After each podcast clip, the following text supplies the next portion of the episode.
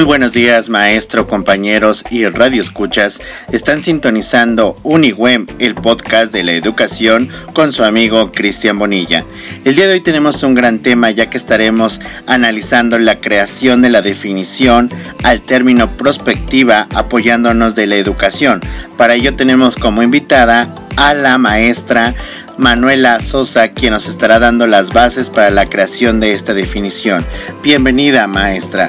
Muchas gracias, Cristian. Así es, vamos a apoyarlos para la creación de tu propia definición de prospectiva. Quiero comentarte en primera instancia que la estructura de una población es muy importante para ir analizando la prospectiva, porque tenemos que ir viendo cuáles son las necesidades que tiene el ser humano por ejemplo, si un niño o un adulto en este momento lo visualizamos en 10 años, pues sus necesidades van a ser diferentes, tanto económicas, políticas y no se diga tecnológicas. Entonces es muy importante ir creando ciertas estrategias o métodos para su innovación. Ok maestro, ya estoy entendiendo un poco acerca de lo que es la prospectiva. Pero dígame por favor, dentro de la parte de los planes y programas, ¿hay prospectiva?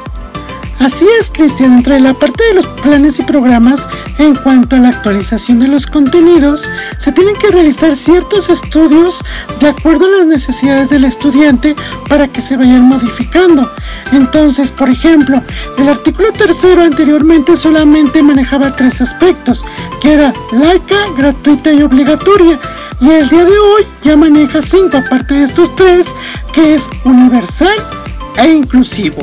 Entonces se tuvieron que analizar ciertas situaciones para que se fueran actualizando y hasta el día de hoy pues vamos a implementar estos cinco elementos que nos marca la constitución en el artículo tercero. Esto que nos acaba de compartir ya puedo dar mi definición acerca de prospectiva. La defino como el conjunto de tentativas que nos indican una anticipación para la construcción de un futuro mediante estrategias que deben ser gestionadas para una innovación tanto en la parte económica, política, social, educativa y tecnológica, que obviamente tiene que depender de una evaluación, como usted lo comentaba, de esta parte de la población. Así es, Cristian. Es muy bien Realmente tu definición está muy relacionada a lo que es prospectiva.